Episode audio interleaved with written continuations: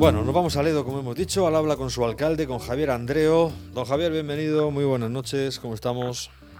Buenas, ¿qué tal? Pues encantados de poder charlar con el alcalde de, de, Aledo, con Javier Andreo, con la máxima autoridad del pueblo. O sea que, que esto ya es, es que más no se puede pedir.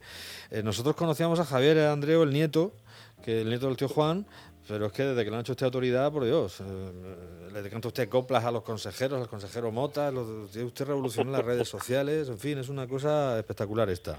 ¿Cómo estáis? ¿Bien?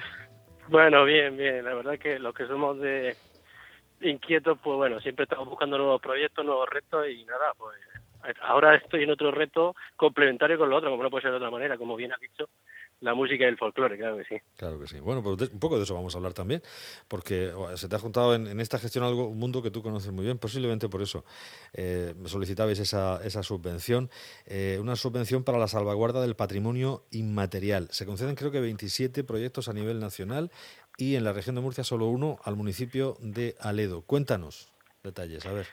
Pues bueno, como, como bien estás diciendo, yo soy un apasionado de, del patrimonio ¿no? de, de toda Murcia y por supuesto del de Aledo y al igual que preservamos pues monumentos y tal, pues tenemos que preservar el patrimonio material que viene pasando de generación en generación y a veces corre el riesgo de que, de que tenga el peligro de, desaparecer. Entonces, pues en este caso nosotros, a raíz de una convocatoria que desde el Ministerio salió, desde la Dirección General de Bellas Artes, pues había una línea para, para la salvaguarda del patrimonio inmaterial y nada, y decidimos presentar un proyecto y mira, la verdad es que parece ser que que reunimos todos los requisitos porque Aledo, pues en cuanto a tradiciones y costumbres, pues ya sabe el peso que, que tiene y pues mira, hemos sido, nos han concedido esta ayuda que, aunque no es un importe muy grande, pero para un municipio como el de, Aledo, seguro que le sacaremos buen partido. Seguro que sí, que más vale algo que nada. Son 4.000, casi 5.000 euros, 4.700 y pico euros. Eh, ¿Que los vais a, a invertir dónde y cómo? Bueno, pues precisamente el proyecto que presentamos giraba en torno al auto de Reyes Magos. Eh, Aledo, uno de los emblemas de Aledo es, su auto de Reyes, ¿no? Eh, Aledo tiene muchas festividades, pero quizá que el auto de Reyes es el día más grande para, para todos los vecinos de Aledo. Eh, y entonces, pues bueno, hay sobre todo una cuestión que diferencia el auto de Reyes de, otros. Bueno, principalmente también es que junto al de Churra es el más antiguo de, de, la región. Y luego hay, al final hay una, una singularidad y es que al final del auto de Reyes, del texto, pues se lanzan lo que vienen a ser las bombas. Y bueno, anteriormente, ahora tengo la suerte de... Las bombas son, son, las intervenciones de la cuadrilla, ¿no? Bueno, las bombas son unas quintillas que recita el Rey Herodes una vez que he terminado... Ah, después, después eh, del... Es verdad, sí, después del, del, auto. Del auto, sí.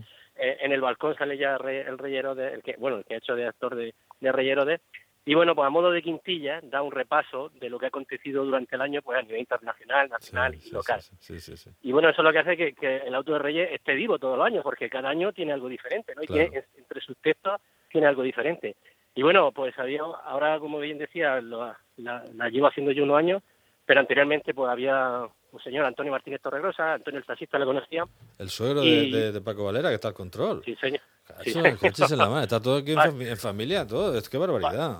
Hay que ver los buenos cómo se juntan, ¿eh? Qué barbaridad, ¿eh? A ver. Ya ves, ya ves. Pues mira, en eso, en, todos esos años, que tuvo muchísimos años desde finales de los 60 están recopiladas, pues de, alguna manera se documentaba, ¿no? Y imagínate para un municipio como el de Aledo que apenas tenía trascendencia. Sí pues apenas tenía trascendencia en cuanto a algunos, en, algunos periódicos y tal, pues esta era una manera de, de, recabar toda la información de lo que había acontecido. Y yo creo que es un documento interesante y luego pues lo vamos a acompañar con un dossier del, del propio Auto de Reyes y así como un, vídeo para divulgar y, y fomentar pues nuestro Auto de Reyes que yo creo que es único, es único. En ese sentido sí, porque además, y lo comentábamos el otro día, que recordábamos aquí, eh, establecíamos un paralelismo entre las epidemias, o la epidemia de, gripe del año 18, de 1918, y, lo que estamos viviendo, y, con Tomás García, que nos hacía ese paralelismo, veíamos cómo eh, eh, nos encontrábamos con, un calco prácticamente en las medidas de seguridad y en muchísimas cosas, ¿no? entonces, y, y ahora. Y, y pues hablábamos, veníamos a hablar de las fiestas que tuvieron, que se pudieron celebrar ese año y de las que se tuvieron que interrumpir.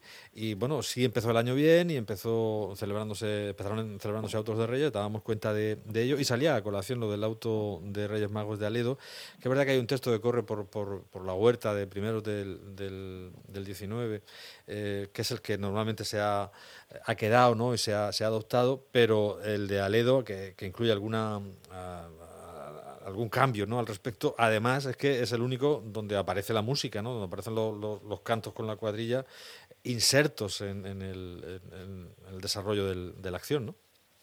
Efectivamente, en este caso, el auto de Reyes, pues bueno, una parte esencial es, es la cuadrilla, que hace la voz del ángel, dijéramos. Bueno, en la huerta tiene otros personajes, que está Giuseppe, Rebeca, Rebeca y tal. Uh -huh. y, y, bueno, nosotros tenemos otro.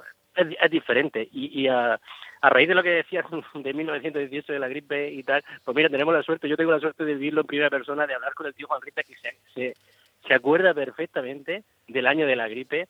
Y bueno, la verdad es que conforme esto empezó, yo hablaba con él de esto y, y ahora, como bien dices, pues hay mucha similitud en muchísimas cosas que se vuelve, bueno, quizás son ciclos que se vuelven a repetir y la verdad es que hay mucha similitud y mira, tenemos la suerte de que un archivo viviente como el tío Juan Rita, que está, su, ojalá, ¿no? yo creo que, que por donde vamos ya esperemos que así sea, que va a superar pues otra pandemia parecida 100 años, más de 102 años después. 102 años después, pues fíjate, qué barbaridad. pues eh, no, de luego es un...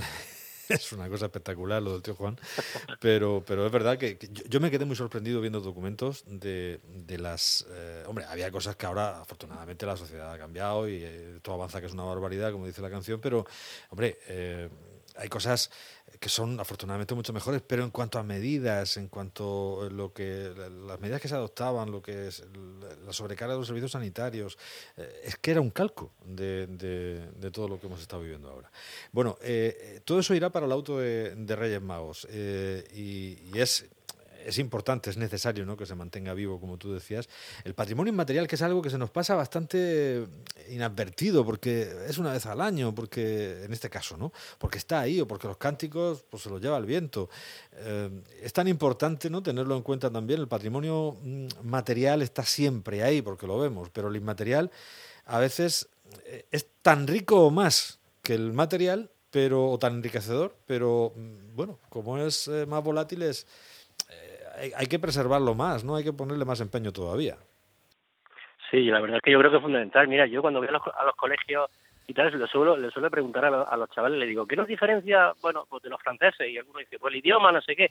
Bueno, empiezan y tal. Y yo digo, y las tradiciones, ¿no? Yo creo que en un mundo tan globalizado, donde creo que, bueno, tiene su parte buena, pero creo que se pierde cierta diversidad. Y yo creo que ahí, mm, yo creo que un mundo donde hay diversidad, donde hay tradiciones, se guardan las costumbres en cada sitio, es un mundo mucho más rico culturalmente. Y creo que tenemos la obligación de, de seguir cultivándolo, porque cuando, si hablamos, si nos retraemos otra vez a 1918, entonces apenas había medios, la gente pasaba muchas calamidades y aún así se, se molestaron en cultivar aquello que habían aprendido de sus padres, de sus abuelos. Pues hoy debemos de seguir haciendo lo mismo porque, como bien dice, es un patrimonio intangible, pero tan rico como, como el patrimonio que conocemos como Aledo, por ejemplo, en este caso, con su torre, su muralla sí. o, su, o, todo su entorno. Sí, sí. Así que tenemos que, que, cuidarlo y para nosotros esto yo creo que es un, un proyecto muy bonito. Tenemos la suerte también de contar con Tomás, porque Tomás es un especialista en todas estas cosas y encima es una buena gente. Y, y seguro que saldremos con, con algo bonito que Aledo suele sacar cosas y creo que este va a ser un proyecto entrañable también. Yo, eh, en esta etapa de, de, noche, en esta noche abierta que hemos iniciado también, aparte de nuestras tertulias, estoy muy empeñado en, en bueno, tocar un poco, repasar un poco toda la actividad de ocio, de tiempo libre, de cultura.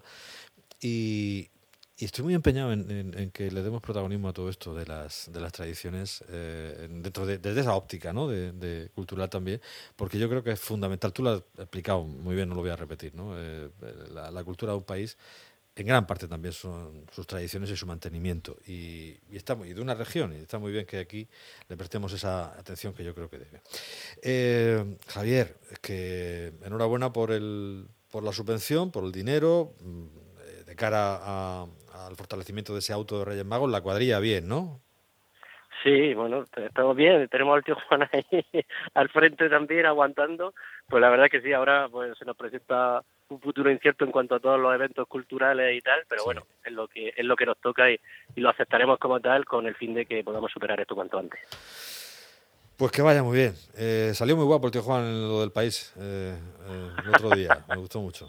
así Sí, yo creo que creo que un escudo no solo de Aledo, sino de todos los murcianos y nos da visibilidad a los murcianos y a todo el folclore regional. Y eso yo creo que siempre es un tesoro vivo y como tal lo tenemos que valorar. Sin duda, sin duda alguna. Todavía me acuerdo de la época en, en, Radio 3, en Radio Nacional, que, que tenía Manolo Luna un, un, programa entonces y que salía el tío Juan en, la, en la sintonía en la careta, tenía el tío Juan con aquella famosa historia que decía, por favor, hacer roal, que las mozas puedan bailar. no sé si tú has oído esa grabación. Pero es, es, maravilloso. Te, hablo de los, de los primeros 80, pues fíjate si ha llovido, ¿no? Y ahí estaba ya el tío Juan como emblema. Así es que imagínate, toda una vida para algunos de nosotros. Pues eh, Javier, un fuerte abrazo. Javier Andreu, alcalde de, de Aledo. Que vaya muy bien, un gusto charlar con vosotros. Pues un abrazo y nada, y ya esperemos que para enero todo haya cambiado y podamos disfrutar de este proyecto y del Loto de Reyes. Esperemos, y si no ha cambiado del todo, pues que estemos por lo menos en ello y en, una, en un estadio que nos permita efectivamente disfrutar de todo. Ojalá que así sea. Javier, gracias. así sea. Un abrazo. Un abrazo, buenas noches. Chao. En Onda Regional, Noche Abierta, con Jacinto Nicolás.